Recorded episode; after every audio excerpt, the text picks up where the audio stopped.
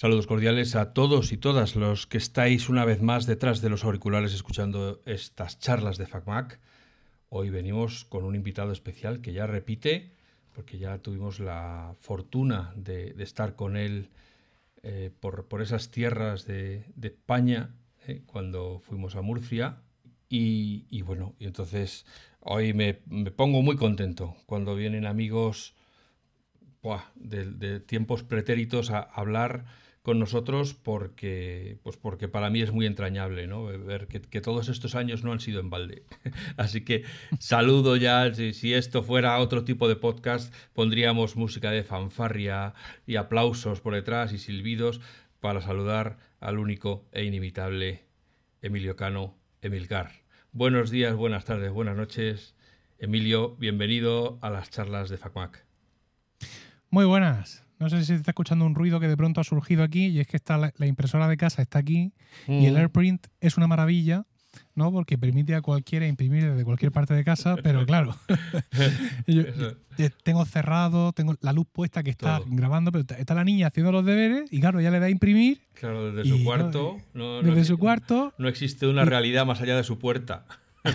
y lo siguiente ahora es que aparece con cara de despiste, claro. como diciendo, no sé qué estás grabando, y pasa por aquí detrás y se lleva los papeles. Claro, eso es. Te mira con cara, pero estás con la cámara. O sea, la tecnología, este, son las cosas que tiene. Esta magia de imprimir desde donde sea, pues también tiene a veces sus discontinuidades. Vamos a ver. Yo te llamé en mi prepotencia de analisto pensando que hoy podríamos hablar de la aplicación de música clásica de Apple. Cierto. Pero, o sea, esto es un, una agonía. Sí, sí. Pero ¿qué están pensando esta gente? O sea, que tampoco puede ser tan difícil cambiarle el nombre a una aplicación. Mm, bueno, yo supongo que, eh, como ha ocurrido otras veces que Apple ha comprado cosas, el, proceso, pues evidentemente, bromas aparte, va un poco más allá. Y en este caso tiene que ser medio complicado porque tú piensas que la estructura de Apple Music es la estructura de la iTunes Store y de la biblioteca de iTunes que tú y yo conocemos desde que éramos pequeños. A eso le metes por donde puedas eh, los algoritmos de la aplicación Bits y, y, también la propia estructura interna de la aplicación Bits que tenían para Android y al final te queda un, mejunje que ahora tú tienes que hacer compatible con esta otra aplicación. Porque claro, lo que yo entiendo es que esta aplicación viene a ser algo así como un visor de parte del contenido de Apple Music. Porque no creo que vayan a coger ahora toda la música clásica y la vayan a quitar de Apple Music. Sino lo que van a ofrecer es una, mm, digamos, una experiencia mejorada para aquellos que somos seguidores de la música clásica y que por tanto entendemos que la forma tradicional en la que Spotify, eh, Tidal o Apple Music organizan la música clásica no es suficiente, que ya te digo yo que no lo es. Entonces, claro, de alguna forma tienen que mantener las dos versiones. Esta aplicación nueva que han comprado se tiene que transformar en un visor de un catálogo que ya existe, al cual no le pueden tocar mucho los metadatos, por así decirlo, para que la gente que está escuchando Rosalía y que de pronto le apetece escuchar las cuatro estaciones, pues lo pueda seguir haciendo con normalidad. Claro, yo te voy a poner otro ingrediente más en esa ensalada de la migración, que es añadir el reconocimiento de Shazam a cuando escuchas una música. Yo me acuerdo, te acordarás que yo grabé estando en una iglesia un trozo de música que no la encontraba ni Shazam ni la encontraba eh, Soundhound ninguna de las aplicaciones que tengo para reconocer música y te la mandé a ti por si acaso tú que sabes más de música clásica me dices, hombre, sí, si esto es el último disco de tal. Pues eso, teóricamente ahora Shazam lo va, o sea, va a tener que distinguir no solo que es una sonata de Scarlatti, sino quién es el intérprete, a qué disco corresponde. Sí. Es que ese, es, un problema, es un problema bastante, bastante complejo que no sé si tenga solución. Eh, yo creo que aquí nos vamos a comer un later this year. O, no, ya más, later ya poco. Maybe a, next year. at the end of the summer o alguna cosa de estas, porque claro, esto es súper complicado. Mira, dentro de lo que es la música clásica, yo, mm, mi especialidad es la música antigua, es decir, música medieval y del Renacimiento y del Barroco. Dentro de lo que es el Barroco, por cuestiones de juventud, yo he seguido mucho eh, y he cantado mucho el Mesías de Händel. Sí. He cantado innumerables veces el Mesías, entero, una fracción, un trozo con un director, con otro, con una orquesta, con otro. O sea, un disparate. Y por tanto, tengo también muchas grabaciones del Mesías, compradas y descargadas del Music. Hay momentos en los que puede resultarme muy difícil al oído distinguir entre un aleluya de un director y de una orquesta con un aleluya de otro director y otra orquesta. Y esto es fácil porque las voces hacen mucho. Pero cuando hablamos de interpretación pura y dura de instrumentos, aunque es cierto que también los violines entre ellos tienen distinción de color, pero no es tan distinto como las voces. Es decir, si tú pretendes distinguir pasajes de las cuatro estaciones de un intérprete a otro, siendo intérpretes más o menos de la misma escuela, lo tienes muy complicado como algoritmo. Y al final, claro, tú vas buscando la onda exacta. ¿no? Ujú. Entonces, cuando vamos a buscar una canción de Rosalía, la precisión no tiene que ser mucha, porque no hay nadie más cantando esa misma canción. Pero cuando queremos algo que es muy clásico, muy establecido, donde las interpretaciones pueden ser muy similares, podemos naufragar perfectamente. Y además, o sea, que, que hay interpretaciones desde 1950 hasta nuestros días. O sea, que puedes estar Claro. a saber la grabación, que está- yo tengo por ahí una caja de estas de discos gregorianos de no sé qué monasterio mm, francés que heredé de, pues, de uno que estaba liquidando, vamos, que se- ya no te- ya el pobrecillo ya no podía oír más música.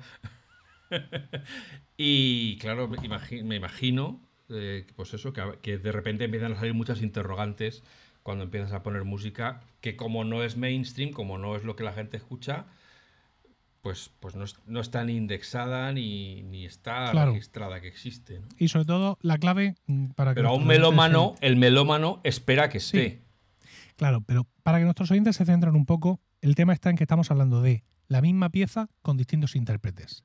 Es. Puede haber grandes cambios de sonido, como por ejemplo un Aleluya del Mesías que se, que se ha grabado en los últimos 15 años, o un Aleluya del Mesías por Herbert von Karajan, Eso Ahí es. las diferencias son abismales, no hay problema.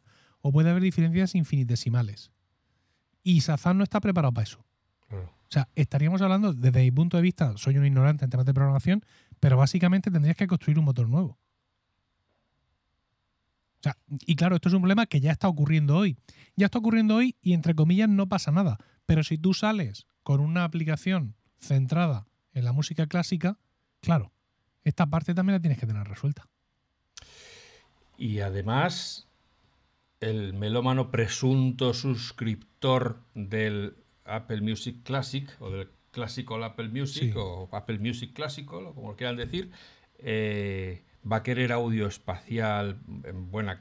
Es presumible que el que vaya a pagar por eso va a tener un buen equipo de música con un buenos, buenos eh, parlantes, unos buenos altavoces, y va a querer Sí. que eso suene eh, como espera de, con su Dolby Atmos y su audio espacial y, todo lo que todas las últimas tecnologías que Apple está promocionando como diferenciales en cuanto a su enfoque musical. Oye, me interesa mucho esto que acabas de decir, porque por lo que veo tú prevés que vamos a tener que pagar más. Es decir, yo hasta lo que yo hasta ahora había mm, más o menos inferido es lo que he comentado, que la nueva aplicación iba a ser un visor especializado No. del catálogo que ya existe. No. ¿Tú crees que va a suponer un pago adicional? Claro, yo creo. Oh. o sea- o sea, es que vamos, es que seguro. Porque el, el número de interpretaciones de música clásica que tiene ahora mismo iTunes Music es muy limitado. Como tú dices, pues está Karajan. Ahora me están, no sé por qué, de repente me han empezado a llegar notificaciones de que se han añadido las obras maestras de Mozart y me ha llegado el volumen 1. Cada día me llega una notificación de que hasta el volumen 2, el vol- además en desorden. Ahora el 8, ahora el 3, ahora no sé qué. Eso pues le vale a los que se vamos, sin menospreciar, pero a los o a, voy decir a los que hemos comprado las 100 mejores baladas de música clásica de no sé qué, Sí. o, o los grandes himnos religiosos de no sé cuántos, o, grandes obras del Renacimiento. Bueno, fenomenal, pues a eso nos vale, pero un- si haces una aplicación de música clásica no puede ser solo lo que tienes en iTunes, porque para eso ya tienes iTunes, ya no necesitarías un visor. Se supone que vas a meter ahí, pues eso que te estoy diciendo, el gregoriano del monasterio de Limos que se editó en 1900, que eso es lo que va a querer el tío que va a pagar sus cuatro euritos al mes porque le va a compensar. Si no, ¿qué melómano va a volver a pagar otra vez por lo que ya tiene junto con Rosalía y toda la pesca? ¿no? A lo mejor te hacen un pack y te dicen Apple Music, si tienes la suscripción, pues el clásico eh, son dos euros más. Y si no tienes el estándar, pues son cuatro. Eso ya lo que, es, lo que yo creo en, mi, en mis limitados conocimientos es que el que es melómano de música clásica normalmente no se contamina con las otras músicas. ¿no? Sí, pero a lo mejor le da al blues o al flamenco, pero poco más. Esto va a ir mucho, sí, va a ir mucho en pagar por la experiencia, ¿sabes? Pero yo creo que el catálogo va a ser el mismo. Lo que pasa es que ya te digo yo que mm, la diferencia es sustancial. Yo mm, todavía voy haciendo búsquedas en Apple Music para buscar cosas y sigue siendo muy complicado. Sobre todo porque muchas veces el, seguidor de la música clásica no hace una búsqueda a pelo de algo que busca, sino lo que quiere es repasar el, repertorio. O sea, mirar qué tienes. Porque hay muchas cosas que, yo no busco porque no sé que existen. Entonces yo lo que quiero es que mm, esta experiencia de música clásica te sugiera. no solo me sugiera, sino que me muestre, que yo sea capaz de llegar a cosas que no sabía que existían.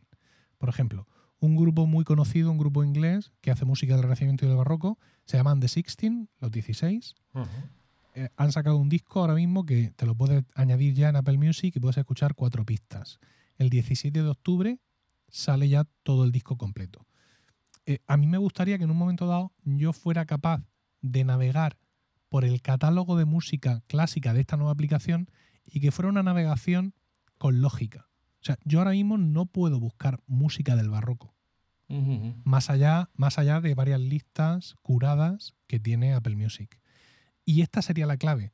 Poder buscar por música del barroco y dentro de música del barroco poder buscar por intérpretes.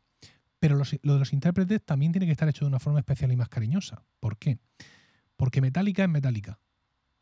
Y a ti te encontré en la calle. Pero en la música clásica eso no funciona así. ¿Quién es el intérprete, por ejemplo, de un disco del Mesías? ¿Es el director? En estos tiempos que corren, el director mm, suele ser, digamos, el director fijo de una orquesta y un coro fijo. Que podría ser que no. Pero lo normal es que a la hora de grabar, yo grabo con mi orquesta y con mi coro.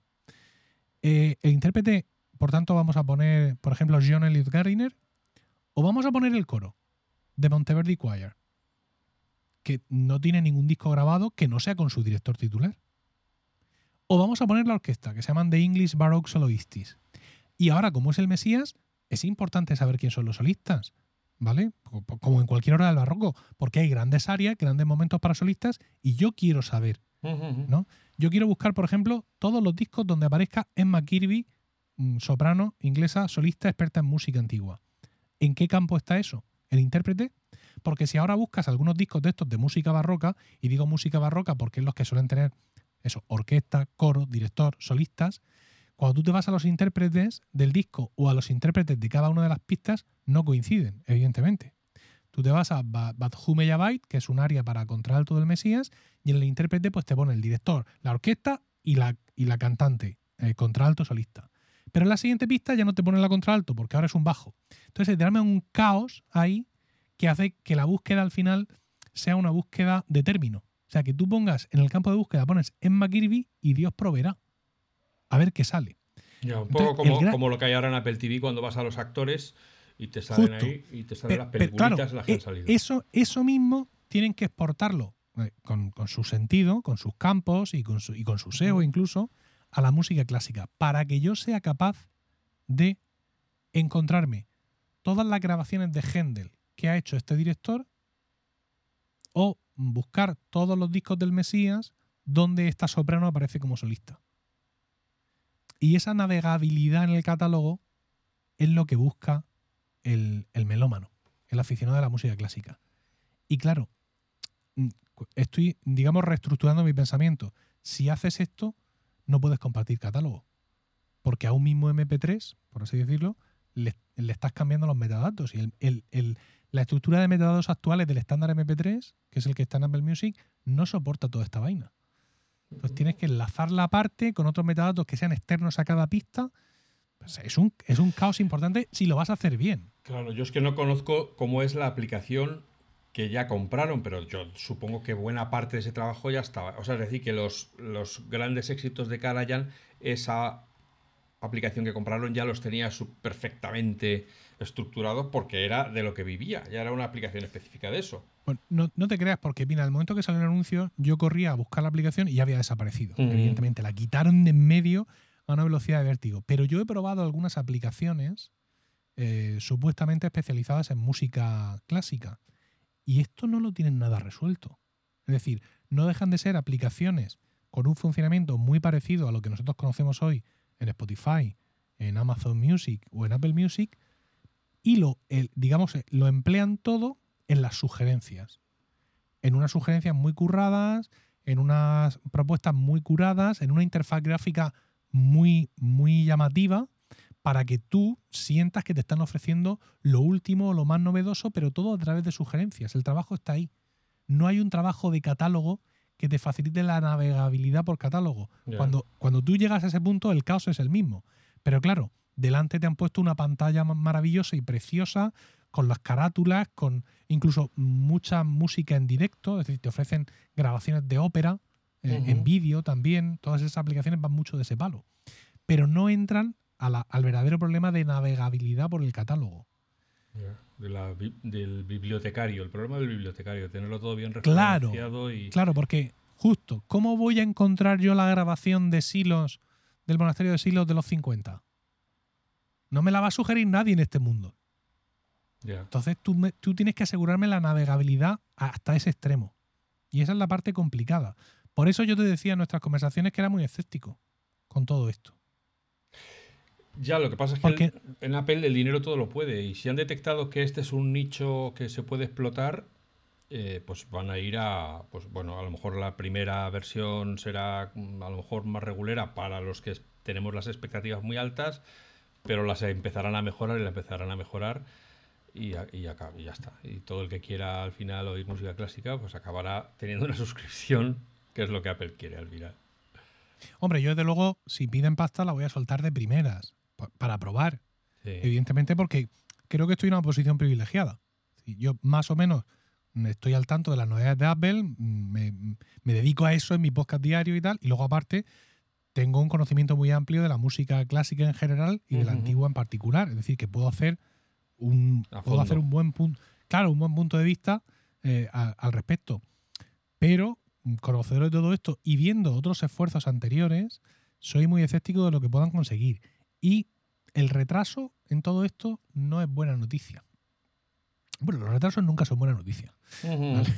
Aunque te digan, no, es que estamos trabajando para dejarlo todo muy fino, no podemos esperar para que nuestros clientes pongan las manos sobre nuestros nuevos productos. Claro, ya, lo, ya, que pueden esperar. Hombre, y que esperen, sobre todo que esperen los clientes. En este caso, que no hay nada estratégico de por medio, claro. el retraso me, me escama, me escama bastante. Bueno, es un poco como el Mac Pro. Ese que iba a ser, en, dos años vamos a hacer la migración y ya veréis vosotros cómo va a molar esto. Y han pasado los dos años y aquí estamos. Que dicen que si lo sacarán vía nota de prensa, si lo van a presentar este año. Si ya lo han dejado, si ya han decidido que va el año que viene, pues ya claro, lógicamente, ninguna prisa. Ya en el evento de enero o de febrero, pues ya lo anunciarán. Porque los plazos se los están saltando, ¿verdad? Hombre, que ya van por el M2 y, tal, eh, sí, sí, sí. Yo creo que los dos años desde, la presenta desde el anuncio del, del M1, yo creo que ya han pasado. Mm. el que lo sabe más es Juan, que es el que lleva aquí, es el, es el notario de, las cosas. ¿no? Yo oí de un poco de oídas. Y él dice que tocaba a finales de octubre. Em, Mark Gurman, que sabes que está muy al tanto de, de todo esto, eh, él dice que, bueno, dice que ya no hay más keynotes. O sea, que, bueno, más keynotes no, que no hay keynote en octubre. Es decir, que los nuevos MacBook Pro y los iPads Pro y el iPad de décima generación los van a presentar por email. Eso es. Pero que sí podría haber una keynote más para presentar el Mac Pro. Claro, mm, esto tiene, tiene su sentido porque las cosas que presentan mm, en estas fechas después del verano ya están muy pensadas en la campaña navideña. Voy a hacer lo que pueda por presentar mis MacBook Pro y mis iPads en octubre para que esto rule y el stock se estabilice y los Reyes Magos o Santa Claus o el Olenchero o quien demonio sea Sí. tengan los productos para, para tal. Pero no pasa lo mismo con el Mac Pro. El Mac Pro no te lo van a traer los Reyes. Ya. El- El Mac Pro te lo va a traer el banco, con la hipoteca que vas a tener que pedir para comprarlo. Entonces, pues sí me cuadraría que de pronto ellos aparecieran con una presentación completamente fuera de fecha, imagínate, primera semana de diciembre o algo así, porque en este, cla- en este caso no hay plazos comerciales para cumplir. Y eso pues les puede dar a ellos más libertad Sí. para, iba a decir para hacer lo que les dé la gana, no, para seguir haciendo lo que, lo que les dé la gana. Claro, es- ah, con- además con el incentivo, o sea, que el, como dicen los ingleses, el Mac Pro es- no es un artículo que les vaya a traer mucho dinero, pero es un statement, es la afirmación de lo que la arquitectura M de Apple puede hacer en superordenadores, por así decirlo, en ordenadores profesionales de verdad, no en el iMac Sí. Pro, sino en el, en el Pro Pro de los de, de verdad, donde Pro quiere decir Sí. profesional de verdad. Y entonces, claro, ahí no pueden andarse. no- O sea, ahí, no puede, ahí sí que no pueden defraudar. Porque eso sí que se- sería que, como que se desmorona todo un poco. O, Sí. o presentan un maquinón o, o no. Claro, estoy mirando y el, el MacBook Air M1, que es de la primera, El De la primero primera- que salió, sí. el primero que salió, es de el 10 de noviembre de 2020. Pues fíjate. Es decir, que efectivamente ellos tienen, como sea, que presentar el nuevo Mac Pro antes de que. bueno, no es que se les Ya, vaya a bueno. pasar nada. Sí, nadie, le- nadie. ¿Quién está llevando la cuenta? Se- Ya. se la- no, nosotros, pero se la suda. O sea, que de pronto el día 11 de noviembre aparezcan todos los blogs diciendo Apple incumbe su plazo. Bueno, Sí, se, se le va a rizar el pelo a Tim Cook por estas cosas, ¿no? totalmente. Pero bueno, pues es posible que sí hagan, digamos, ese esfuerzo de hacer alguna presentación, insisto, o, de, o al menos anunciarla. Como en esto del Mac Pro han sido mucho más transparentes, ¿no? Ya han ido avisando de lo que iban a hacer. No es como con otros productos que guardan ese secretismo. Pues sí es posible que nos anticipen que lo van a presentar en, en diciembre o algo de eso para que ya sepamos que los plazos están más o menos controlados. Porque evidentemente es un equipo, y en esto creo que sí vamos a coincidir todos, que no va a tener mm, rival en el mercado. Si, la serie M ya se está comportando como se está comportando con sus equivalentes en Intel y en otras arquitecturas, esto va a ser un destrozo. Pero fíjate, a ver, eh, yo aquí voy a poner, como siempre, para esto hago yo el podcast, para aprender. Entonces, yo de lo que he aprendido de las charlas con nuestro am- amigo desarrollador, que también ha venido ya unas cuantas veces, es que los M1 de portátiles, etcétera, lo están petando en la relación entre consumo y, y- Potencia. y potencia. Es decir, consumen poca energía para toda la potencia que dan. Pero si coges la potencia estrictamente, no son, lo- ni- no son los más potentes. No, no son los que aguantan más tiempo la potencia ahí.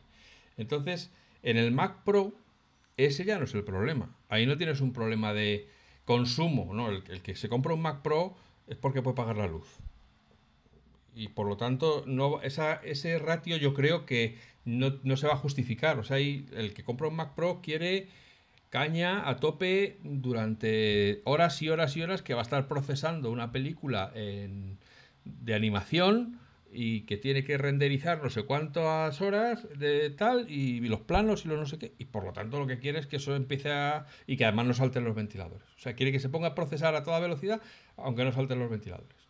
Y entonces bueno por eso te digo que ahí ya sí que no puede defraudar porque ahí ya te desprendes de todo lo, de todo el consumo que es donde importa el- lo que gastas en luz y la potencia que tienes y lo tal, y ya te quedas solo con la potencia pura y dura, que es lo que le importa al profesional que está con el Final Cut Pro o con el Logic o con tal, ¿no? Entonces, eh, ahí ya no, ya no valen gráficas de en el momento máximo esto es lo que consume. No, no, no. Aquí vamos a meter esto y de hecho yo he dicho y los en los eh, podcast que hicimos con, con Jordi Estremera también lo decía.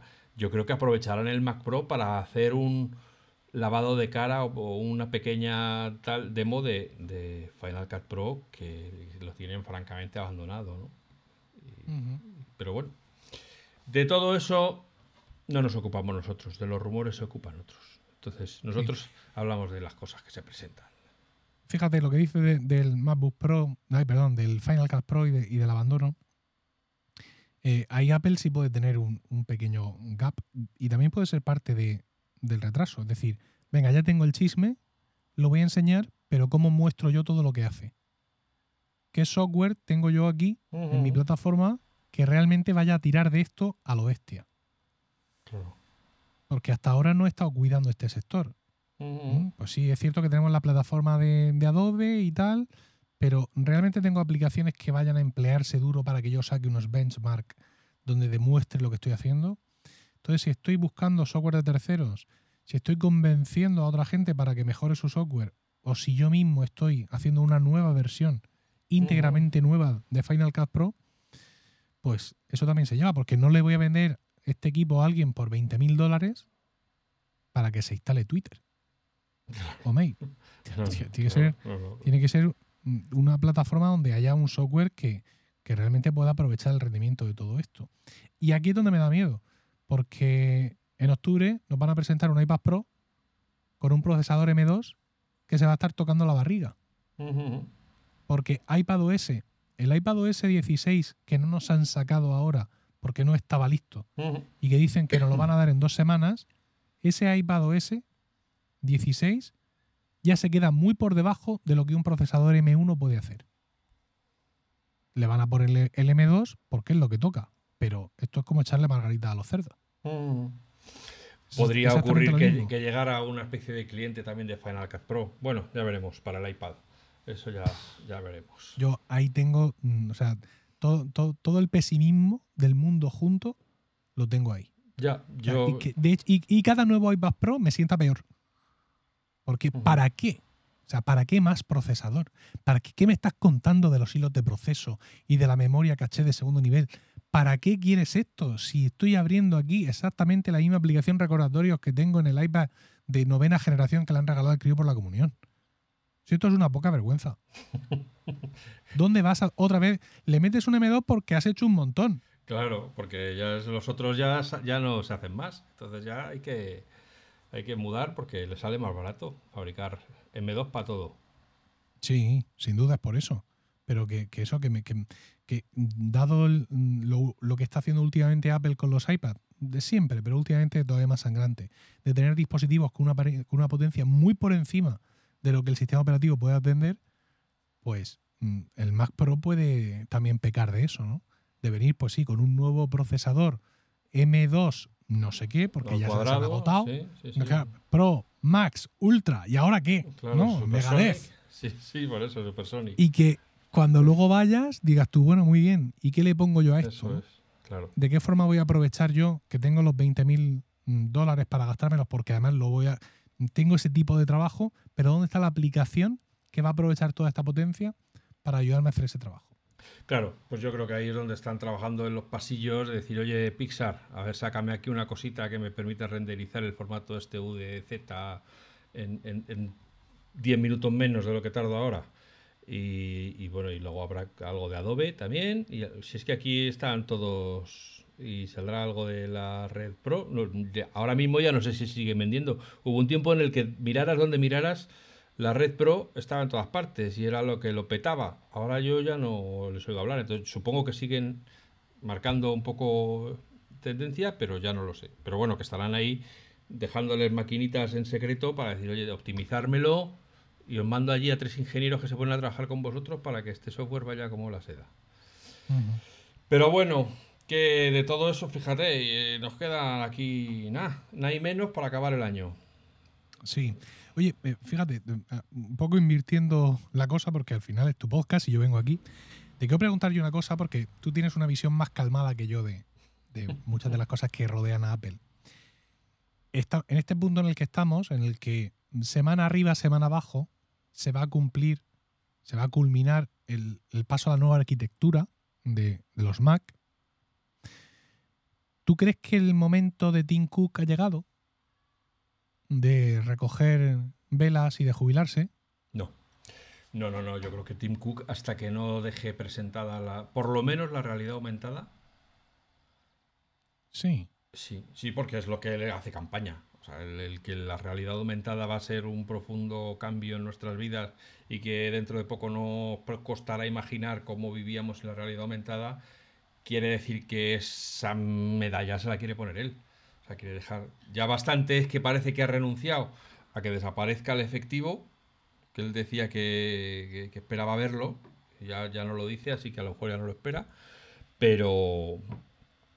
Pero no, no, yo creo que el. O sea, yo creo que al principio iba a ser el coche, pero eso se ha enredado tantísimo que han, ha llegado el tren de la realidad aumentada, sobre todo con los desvaríos de, Facebook y, la, y, la, realidad virtual que viene detrás.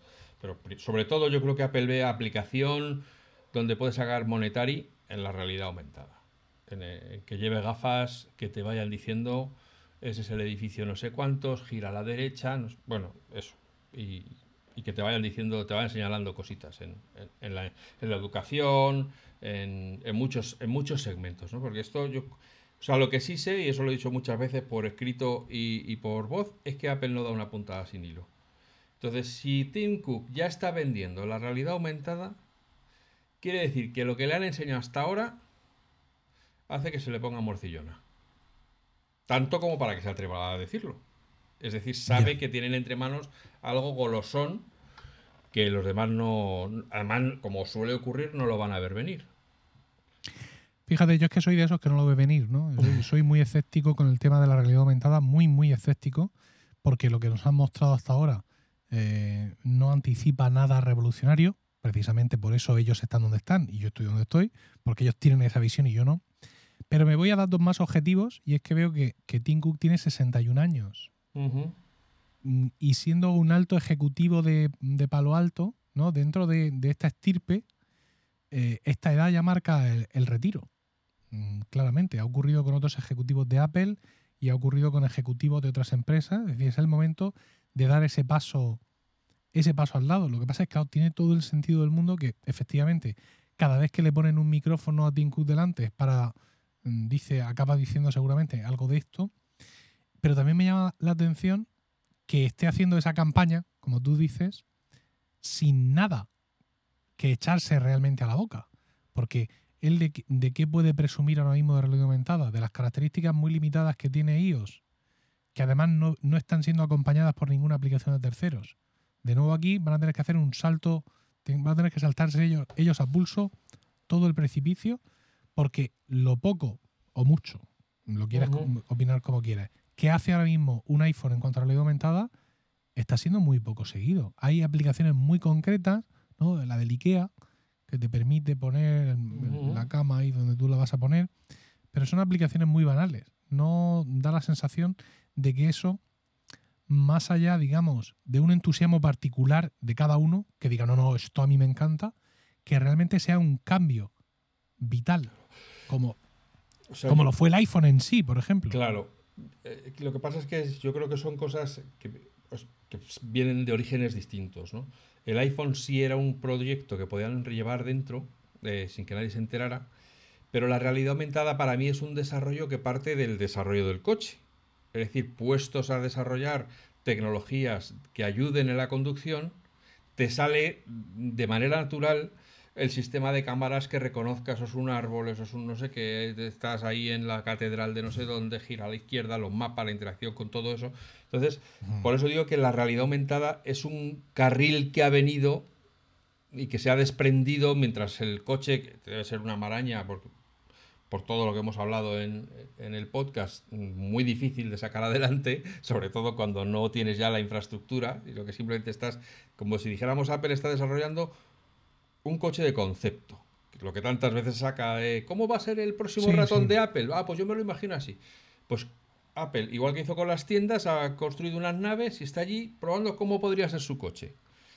Y tiene ahí un montón de gente, como el dinero no le falta, pues, pues venga, vamos a hacerlo como si lo fuéramos a hacer de verdad.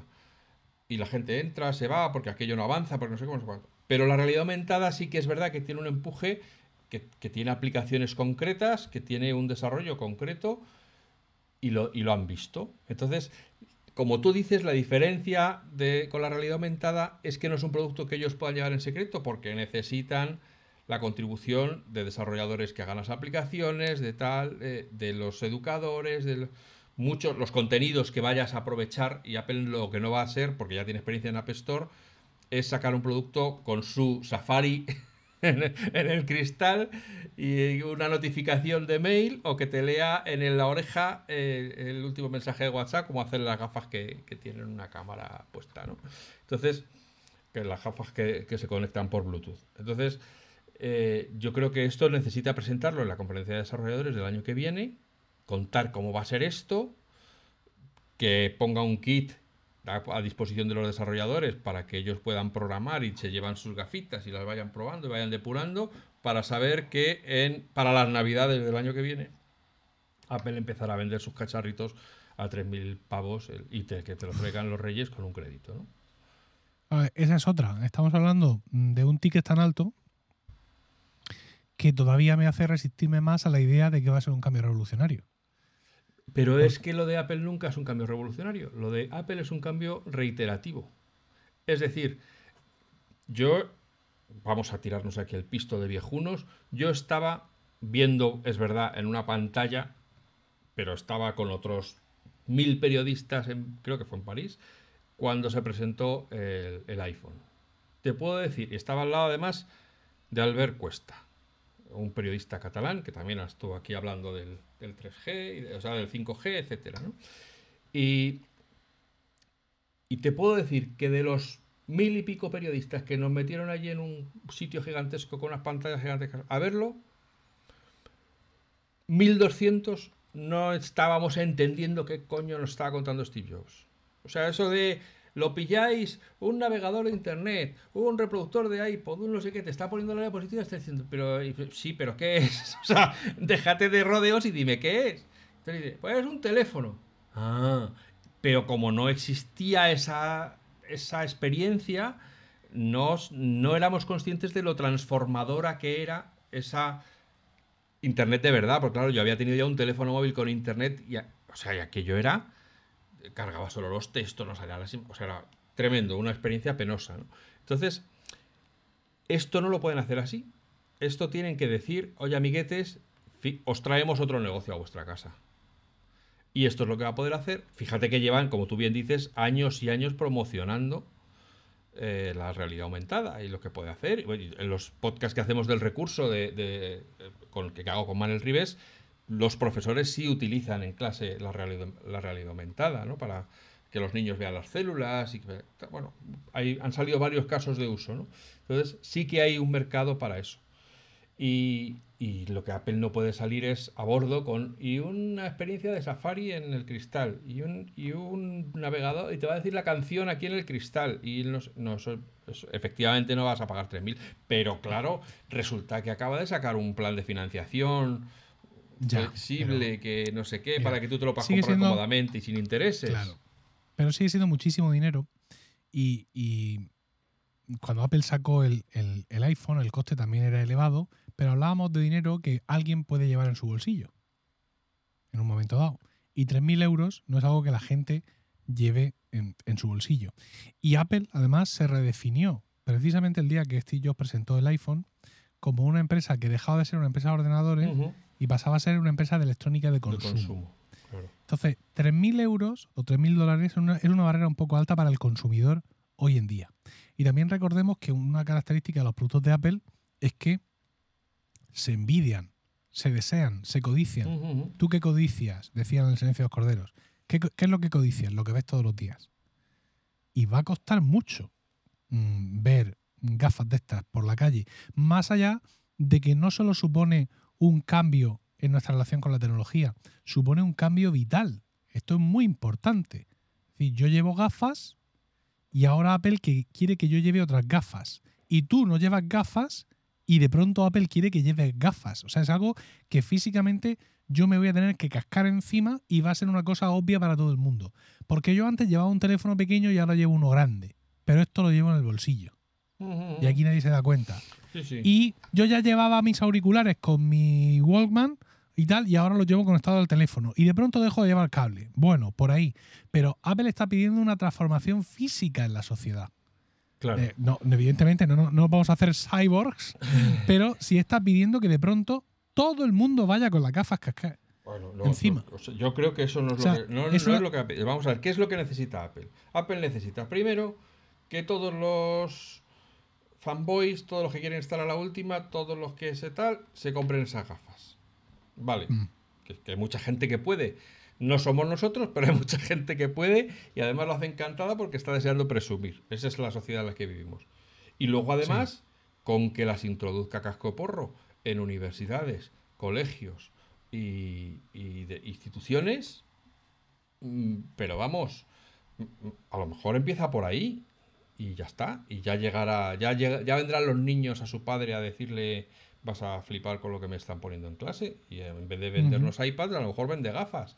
No lo sé, o sea, yo lo que sí sé es que Apple nos ha demostrado una y otra vez que sabe mucho más que lo que, que de lo que estamos mirando, incluso de los que se llaman analistas, ¿no? Gente que está todo el día investigando Apple y que cada vez que sacan un producto dicen que eso no va a triunfar y ahí les tienes. Ahí Sí. les tienes, ¿no? Entonces, Yo en este, en este aspecto no, no me importa y además creo que es saludable reconocer mi ceguera ante esto. Es decir, eh, más allá de la broma de que cuando hay una keynote de Apple y yo hago una previsión en el podcast, al final ocurre todo lo contrario, ajá. aquí es que estoy completamente fuera de juego. Es decir, mm, mm, es como si esto fuera un mercado, un mundo ah, completamente ajeno a mí, que además lo es. No soy capaz de trascender con, con los mimbres que tenemos lo que puede llegar y la Claro. utilidad que puede tener para nosotros. Necesito que me, que me como el que va al fisio para que le crujan la espalda. Sí, sí, sí. Necesito, Bueno, necesitas necesito ver algo para así. creer. Necesitas ver para creer. Claro, no, no, es cierto, es cierto. Es decir, no puedo compartir el entusiasmo porque nada de lo que he visto, fíjate, ha habido productos ya de este estilo, ¿no? Las tristemente célebres gafas de, de Google, Sí. que se las ha puesto cada político español, porque había gente que iba por ahí cascándoselas a todos los políticos en ferias y tal. Y luego Amazon, las Eco Frames, que ha llegado a tener dos generaciones. Y creo que ahora mismo, con este sistema que hace Amazon de que no lo ponen a la venta en general, sino que tú te apuntas y entonces te las venden, o sea, lo que sería beta pública controlada, pero que la pagas tú, creo que ha llegado a tener dos generaciones y creo que ahora mismo ya no se venden. O sea, no sé si lo tiene parado, pero claro, Amazon sí se puede permitir hacer estas piruetas. Sí, y seguro que aprenden mucho y, y, lógicamente si Amazon, como en Estados Unidos, tiene tiendas físicas, que vayas del- viendo con las gafas y que te vaya diciendo esto, mira, esto lo necesitas, o prueba esto, o prueba no sé qué, pues a lo mejor sí que le sirve para la inteligencia de su negocio. Pero es que, o sea, una cosa se llama Apple es que opera a otra escala. Es que te Sí. vas a China o te vas a Japón, donde hay una auténtica furia por la tecnología, y, y- y se pueden hinchar a vender allí. En Estados Unidos, ya te digo, solo con que los fans incondicionales la compren, probablemente el primer año lo tienen amortizado. Y a partir de ahí, Mm. como ha pasado con el reloj, a ver en qué se usa más, y nos vamos a hacer fuertes en ese nicho, y cada año mejor, y cada año mejor, y llegará un momento en que, pues a lo mejor, primero saldrá una, una versión más barata, eh, a lo mejor no tiene tanto o, usa otros materiales o lo que o lo que Apple considere que tiene que hacer para llegar a un público mayor. Y, y a lo mejor en vez de llevarlas todos los días pues te las llevas mm, pues cuando te vas a de noche porque las gafas te dicen dónde está la estrella polar y te dicen dónde cómo, dónde está el norte y eso y esas cosas, ¿no? O te sale el buscar mi iPhone o el, con la gente que tienes y te sale dónde está cada uno. Bueno, yo qué sé. Aplicaciones que puedan imaginar para los cristales. ¿no? No, los, yo tampoco sé, o sea, y, y esta es una pregunta, eh, me suelen preguntar habitualmente, oye, ¿y tú qué novedades esperas para el, para el nuevo sistema operativo del Mac? No tengo ni idea. Hace ya muchos años que no se me ocurre nada que diga, jo, esto le falta, esto se lo tendrían que poner. Sí. y claro. sin embargo, todos los años sacan un sistema operativo y digo, mira, eso lo voy a usar. Y a mí no se me había ocurrido. Entonces, pues es que, claro, cuando, como decía Jobs, cuando tienes a las mentes más brillantes pensando, reflexionando sobre el mismo tema, claro, lo llevan mucho más lejos de lo que nuestras tristes mentes puedan imaginar. Sobre todo cuando además Mm. tienen dinero infinito y maquinaria infinita para construir todos los prototipos que se les puedan ocurrir. Efectivamente. Entonces, claro, para y además quiero recordar aquí también que el iPhone tiene un plazo de desarrollo de tres años. Es decir, el iPhone 14 que ha salido hoy empezó a desarrollarse en el 19. Cuando nosotros veamos las gafas, bueno, como son las primeras, llevarán desarrollándose 10 años, pero cuando salgan las segundas, probablemente también llevarán 3 años, donde ya se, en el primer año ya se decidió qué nueva cosa iban a hacer. Y así sucesivamente, ¿no? Entonces, para cuando nos llegan las gafas, Apple tiene ya muy trillado cómo lo va a presentar, que porque eso es bueno, ya ha hecho sus grupos de prueba, etcétera, para si se entiende, si no se entiende, tal. que, entonces. ¿Y fecha, ¿Y fecha de esto? Yo creo que Apple, si para algo le sirve el dinero, es para decir, esto saldrá cuando esté listo. Y si lo tenemos listo y no lo acabamos de ver claro, se cancela el proyecto. Y ya visto, con, con, el coche es un claro ejemplo. Montamos, venga, todo, todo.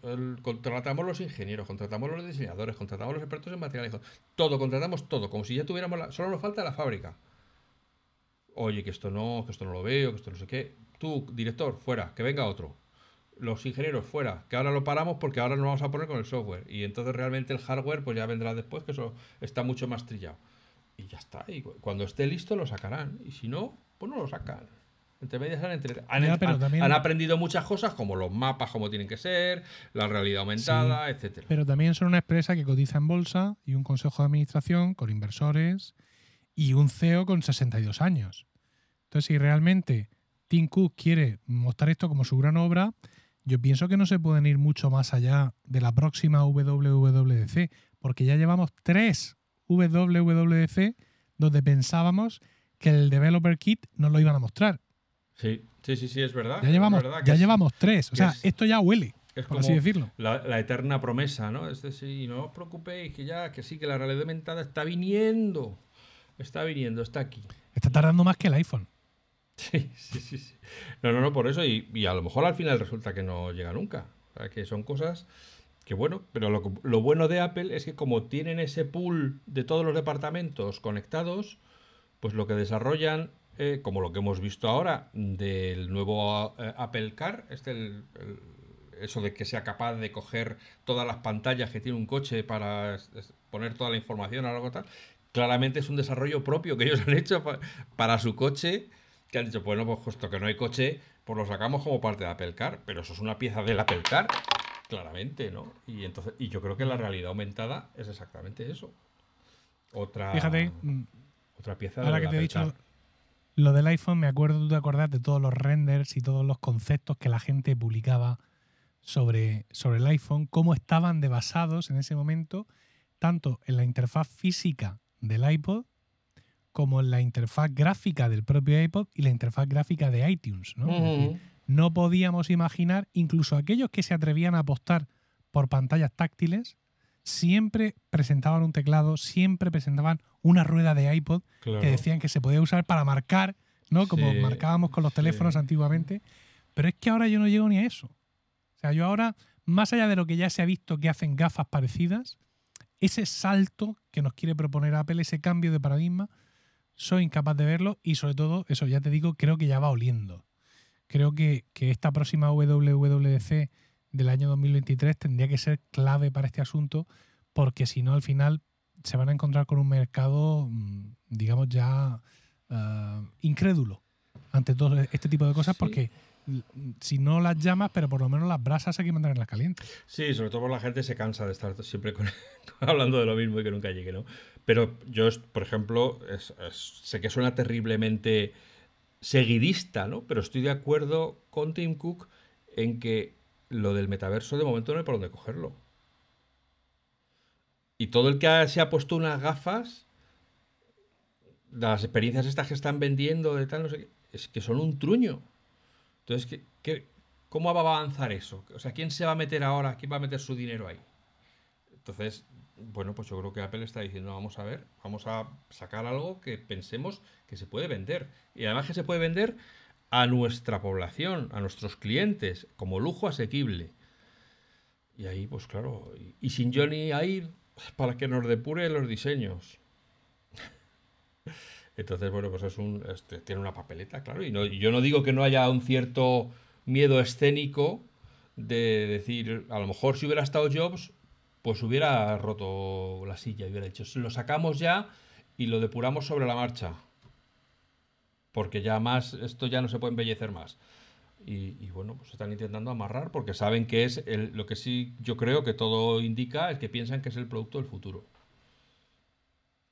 Que, incluso el iPhone podría estar contenido dentro de las gafas en un, futuro no muy lejano. Y fíjate, si tuvieras que dejar de llevar el iPhone y tus gafas, esas que llevas ahora, ya fueran tu iPhone. Bueno, pues mira, oye, pues a lo mejor, y con un Siri ultra operacional, cosa que también nos, a mí me falta también altura de miras para que pensar que no pueda llegar. Lo de ultra me daría un poco igual, ¿eh? Yo con que sea operacional. Sí, sí, sí. ¿A secas? Sí, sí. No, yo me, me, me, iría bien ya, ¿eh? Yo con que deje de portarse como la vecina del segundo, que, te, que parece que le estás gritando y no te oye, y, y te responde otra cosa distinta y dices, ¿pero qué dices? Bueno. Oye, pero que, pero que esto no iba a ser de... No, esto no iba de aquí. Es que, usted ha escrito un libro y lo ha publicado. Ah, sí. Sí, ¿sabes? ¿Te acuerdas de ese pequeño detalle? Y, llevamos, casi una hora cascando de otros temas. A ver, cuéntame, ¿cómo, cómo, surge, ¿cómo surgió la idea de hacer un libro? Pues contacta a Naya conmigo.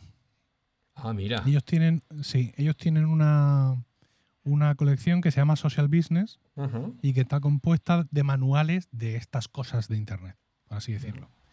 Entonces, pues en un momento dado entienden que eh, el podcasting es importante, que, que tenga ahí una presencia en esa, en esa colección y pues eh, como siempre ocurren estas cosas, partiendo de la gente que ya ha escrito libros para ellos, pues llegan a mí y me hacen la propuesta, una propuesta digamos eh, completamente en blanco, es decir, ellos no me proponen queremos hacer este tipo de libro, o sea, no es una propuesta dirigida, sino que es mm, escribe un libro de podcasting y dinos qué es lo que vas a hacer y, y cómo. Y pues así empezó, empezó el proyecto. Bueno, voy a hacer una pregunta muy fea, muy fea, pero te pagan por escribirlo. Sí, sí. Sí, pero vamos, como sabe todo el mundo que ha hecho esto, lo que te pagan los derechos, digamos, los derechos de autor de, cada copia vendida. Te dan un anticipo cuando entregas el libro y luego a partir de ahí hay unas liquidaciones que entiendo serán anuales de esos derechos y te las van descontando, ¿no? En función de los libros que has vendido, a usted le corresponden, imagínate, 600 euros. 600 euros. Y como ya le he dado 1000, pues todavía más año que viene estaremos a cuentas. Entonces no es algo con lo que te hagas rico, pero evidentemente es un producto que, está ahí, que te da prestigio y que permite, en mi caso, pues ampliar mi perfil como consultor de podcasting, como experto en podcasting. Tener un libro con Ana ya, quieras que no, pues es algo. Hombre, hombre, por Dios. Y y cuéntame, el que quiera mm, leer tu libro, ¿qué va a encontrar dentro? Pues mira, va a encontrar lo que el título promete. Cosa que. Pues yo creo que sería bueno que dijéramos el título, claro. Claro, el libro se llama Podcasting. Así lo hago yo y así lo puedes hacer tú. Y lejos de ser un manual amplio donde se le muestra al lector muchísimas posibilidades, básicamente se le muestra una. Que es la tuya. Pero, claro, pero porque, porque funciona. Mm, no ya porque yo quiera que todo el mundo haga lo que yo hago, sino porque ahora mismo mm, hay afortunadamente muchas formas de acercarse al podcasting y, el nuevo se puede emborrachar de tanta opción. ¿no? Entonces lo que yo hago es conducirle eh, al, lector, conducirle a la forma en la que yo hago podcast, con qué micrófonos, por qué, con qué tipo de instalación, por qué hago así los guiones, por qué defino así los podcasts, por qué los hospedo aquí, por qué uso esta aplicación para editar pero de una forma lo suficientemente amplia para no transmitir solo una instrucción, una orden, cómprate este micro, sino transmitir al tiempo el conocimiento que a mí me lleva a esa elección y que pueda al lector llevarle a comprarse ese micro mismo o con lo que yo le he enseñado elegir otro más adecuado para su proyecto. Por el ejemplo de los micros. Entonces, efectivamente, es un libro que enseña una forma de hacer las cosas, pero con las miras suficientemente amplias para que cuando el lector termine de leérselo se dé cuenta de que no solo ha aprendido a hacerlo así, sino que ha adquirido mucho criterio para algunas de las decisiones que yo he tomado, el poder cambiarlas en función de sus propios intereses. Pero no es un libro escrito para que alguien se ponga a tu nivel, porque claro, tú estás ya en el nivel de los Pro Ultra Speed Maximum Price. O sea, si, si alguien quiere empezar a hacer un podcast, no necesita tu equipo que tienes ahora. No, no, claro que no. Quiero decir, en el libro yo hablo de muchas interfaces de audio y de muchos tipos de micrófonos y de muchos precios y de mucha escalabilidad, pero siguen siendo cosas que yo he usado o que usaría en un momento dado. Es decir, eh, yo recomiendo, por ejemplo, siempre lo he hecho, el Samsung Q2U, que es un micrófono que es USB y también XLR a la vez. Lo puedes conectar por USB directamente a tu ordenador o incluso a tu iPhone o a tu iPad o a tu tablet, pero luego también tiene una conexión XLR para conectarlo a una mesa, a una interfaz y con más micrófonos poder grabar un podcast en conjunto. Es un micrófono que por 89 euros da una calidad espectacular. Entonces, pues yo escalo en el libro. Oye, si estás solo, a lo mejor no necesitas una interfaz de audio, solo un buen micro USB. No esos de 20 euros de Amazon, que son malos por esto, por esto, por esto, sino este que te digo. Entonces, no son solo ejemplos, no son solo indicaciones, no es solo mostrar el camino por donde lo estoy recorriendo yo, sino es el conocimiento suficiente para aportar criterio al lector y que pueda, en un momento dado, tomar sus propias decisiones.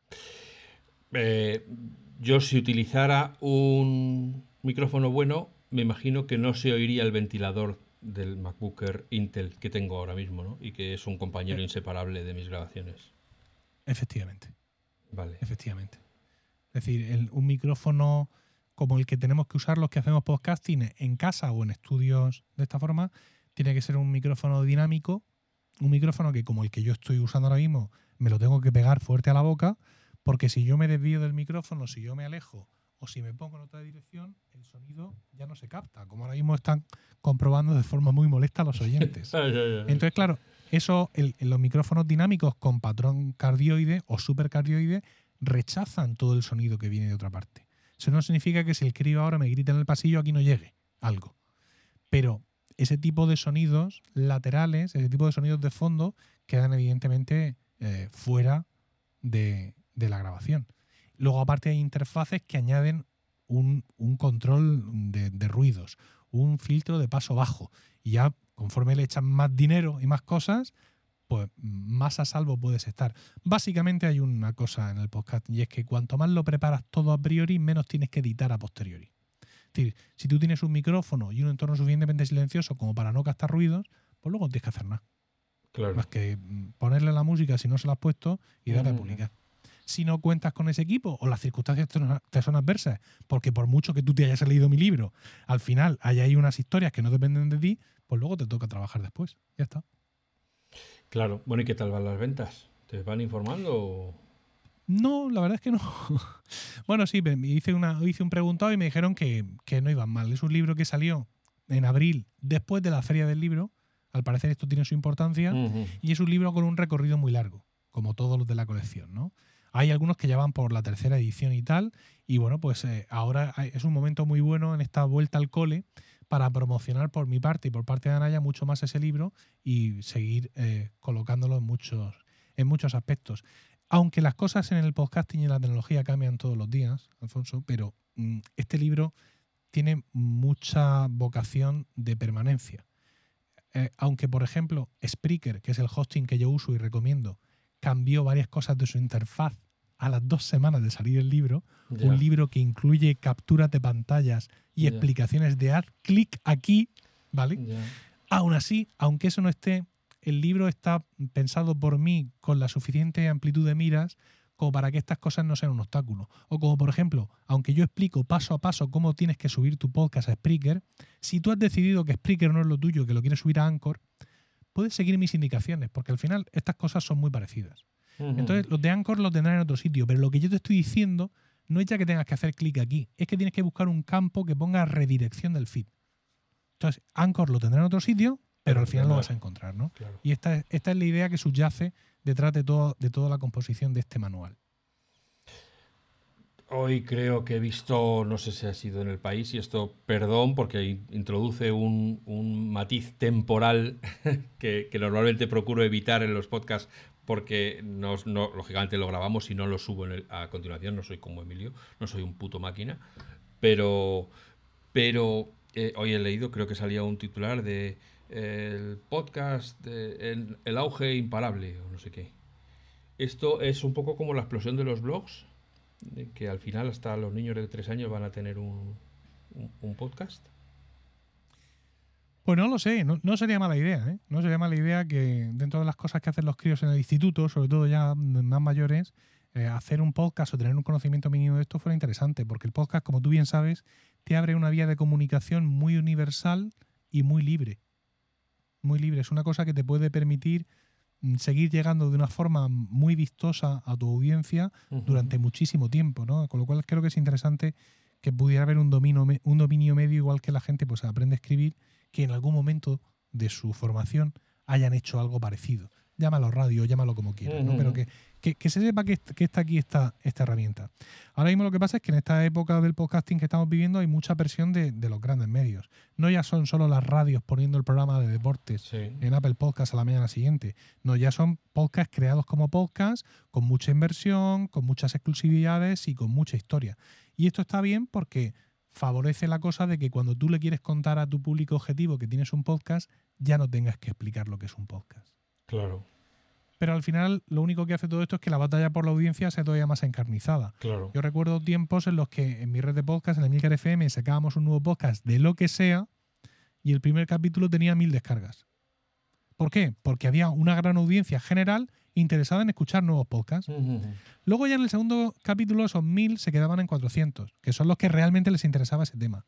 Pero esos mil iniciales que teníamos, insisto, en cualquier podcast de Milcar FM hace 10 años, ahora ya no son mil, ahora son 100. Porque hay muchos más podcasts en el mercado luchando por la audiencia. Claro.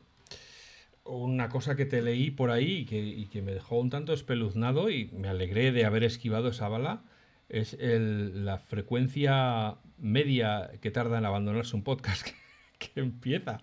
Díselo a nuestros queridos amigos para que valoren un poco lo que tienen ahora mismo en las orejas, que vamos camino de los 150 episodios. Tres capítulos.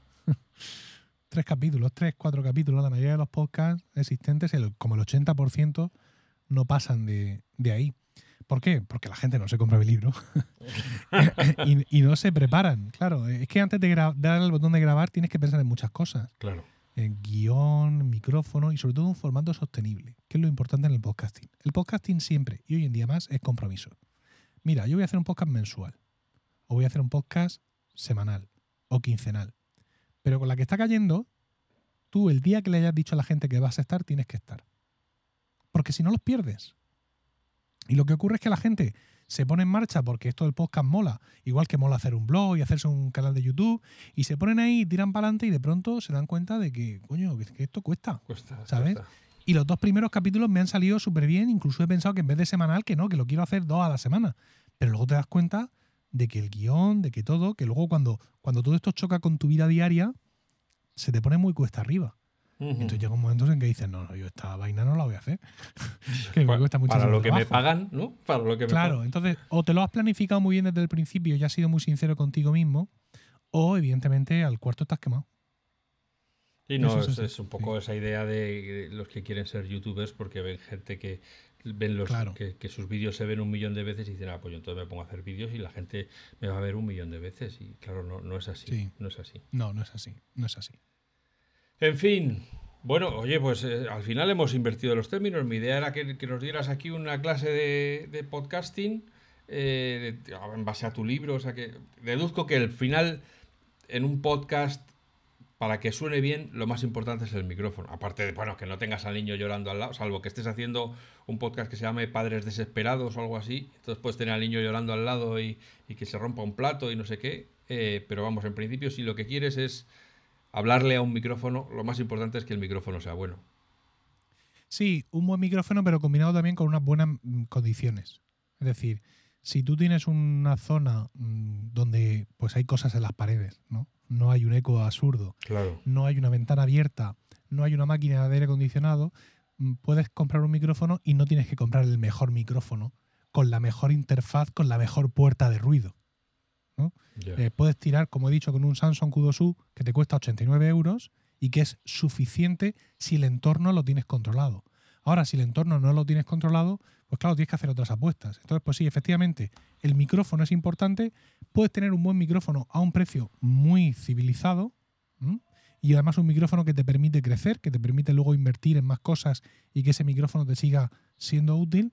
Pero tan importante como el micrófono es tu entorno de grabación.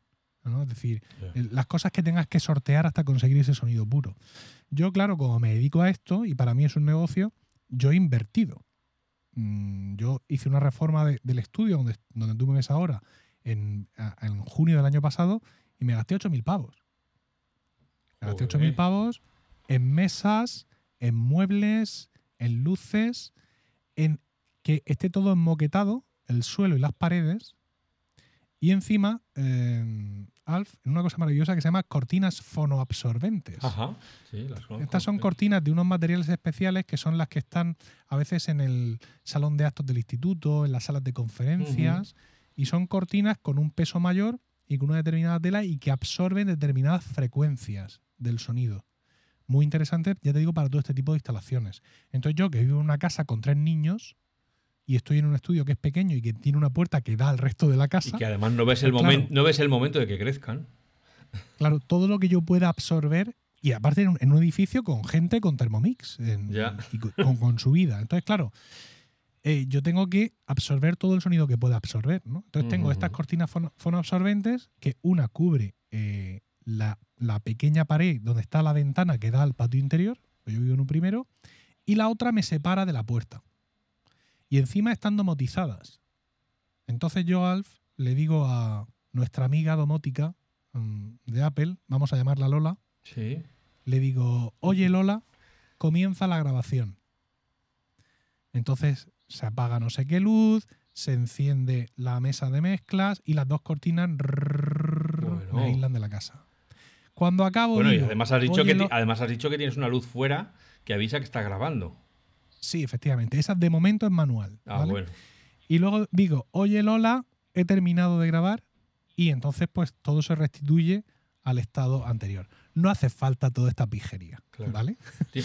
tú puedes tener las cortinas y no tenerlas domotizadas y tú echarlas. Pero llegados a este punto, o sea, fíjate, tampoco hace falta que te gastes lo que me he gastado yo en las cortinas, estas fonoabsorbentes maravillosas.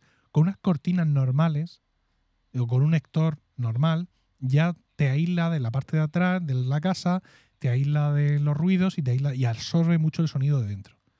Y con tu micrófono de 69 euros puede funcionar perfectamente porque te has gastado 2.000 euros en cortina. Bueno, en fin, ¿me entiendes? ¿no? Hay que buscar un equilibrio en todo esto y sobre todo ir escalando, ir escalando. Empezar con un micrófono de 69 euros puede ser una buena idea y luego ir invirtiendo más conforme ves que el podcasting te puede dar más o que tú quieres gastarte ese dinero en más cosas. Claro. Pero no hace falta irse muy arriba para tener un buen sonido, sino preparar muy bien las cosas. Lo que sí es importante, y esto lo aplico mm, para mí, o sea, lo digo que es en mi situación ahora mismo, es que tienen nuestros oyentes y oyentas tienen que tener en cuenta que el podcast, por lo menos para mí y para todo el que empiece, es una labor de amor, no es un medio por el cual vayas a conseguir ingresos eh, pues mira, nosotros vamos a hacer ahora dos años y, aquí seguimos, ¿no? Haciéndolo por amor. Entonces, eh, niños, niñas, pensad muy bien en qué jardín os metéis porque, porque no, es, no es el negocio que os están contando los medios de comunicación. Entonces, si no tenéis detrás una financiación, si no habéis vendido una idea fantástica a un medio de comunicación, solamente hacer las cosas que de verdad podáis sostener en el tiempo. ¿Es correcto esto? Sí, correcto. Es decir, yo sí estoy monetizando los podcasts, yo tengo patrocinadores, yo tengo un podcast privado, un podcast premium que la gente paga. También tengo una carrera en el podcasting de 16 años, ¿sabes? Y efectivamente el podcasting es monetizable y se puede sacar dinero, pero mm, esto no es como podemos ver en alguna serie de televisión, donde la gente hace un podcast y al segundo capítulo le aparece un patrocinador con un cheque de 5 o 6 mil o 12 mil euros para patrocinarle toda la temporada. Esto en, Estados Unidos ni siquiera es así exagerado, allí es bastante habitual porque el podcasting está más metido en la población, pero aquí es distinto. Además, monetizar un podcast tampoco es monetización directa, ¿sabes? Es decir, tú puedes tener un podcast como una forma de mostrarte a ti como experto en algo para que luego la gente te contrate de eso, como consultor o como lo que sea. Es decir, hay muchas formas de, de monetizar un podcast, también hablo de eso en mi libro, hay un epígrafe dedicado íntegramente a la monetización, pero antes de llegar a monetizar el podcast tienes que tener un podcast muy sólido una base. Tienes que tener una reputación, tienes que haberlo consolidado, tienes que tener una audiencia constante. etcétera. Justo. Como en un canal de YouTube, todo el mundo lo entiende porque es más popular que tú te pones en un canal de YouTube y no empiezas a y no te, y no te vas a Andorra la semana siguiente. Bueno, pues con el podcast ocurre lo mismo. Con el podcast ocurre aún más tarde. Aún más tarde, sí, efectivamente. bueno, eh, mm, ¿dónde pueden encontrar tu libro y cuánto cuesta? Pues mira, mi libro lo pueden encontrar en cualquier librería, porque como te digo, es un libro que, publica Anaya, que publica Anaya y por tanto pues es un libro que puedes encontrar pues, evidentemente en Amazon, pero en el FNAC, en el Corte Inglés, eh, en cualquier sitio verás que esta colección está muy difundida por parte de, Anaya y está en muchos sitios, en casa del libro también. ¿Qué es lo que puede ocurrir? Que llegue si no está el mío en concreto. pero bueno, eh, si, eh, si, te apetece comprarlo físico, tú pídeselo a tu librería, que Anaya se lo distribuye inmediatamente. Está también en formato digital, está en, la aplicación de libros de Apple y también está para Kindle, o sea que en ese sentido ningún problema. Y el libro tiene un coste de 22,95, es el precio oficial en, físico. Generalmente se puede encontrar por un poquito menos, ya sabéis las ofertas. Y el precio oficial de digital es 12,50, 11,50 y algo. Que también a veces te lo rebajan un poco. pero va, por ahí. ¿Pero la versión digital también la gestiona Anaya o eso lo has puesto tú? Sí. Por tu, no, no. Todo, todo, todo gestionado por Anaya directamente, sí. Muy bien. Pues nada, eh, muchachos, muchachas, eh, no os fiéis de este pobre aficionado y, escuchar las voces del maestro, que este es, es, como el Sauron de los podcasts, está ahí mirando. No, Sauron no, que es Saruman, es un mago, es, es más el, mago, es un, es un Saruman. Eh, que, te mete en sus hechizos de, podcast y, y, como él ha dicho, lleva 16 años, así que algo de esto sabe.